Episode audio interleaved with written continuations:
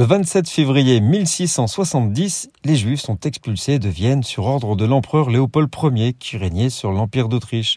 Cette expulsion a été motivée par la volonté de l'empereur de purger l'Empire de toute forme de déviance religieuse et culturelle. Au moment de l'expulsion, les Juifs constituaient une importante communauté à Vienne où ils avaient vécu depuis plusieurs siècles. Ils avaient des activités économiques prospères et étaient très actifs dans la vie culturelle de la ville. L'expulsion des Juifs de Vienne a été effectuée de manière brutale et soudaine.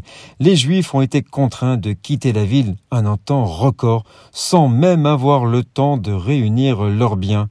Beaucoup d'entre eux ont été contraints de partir sans rien d'autre que leurs vêtements.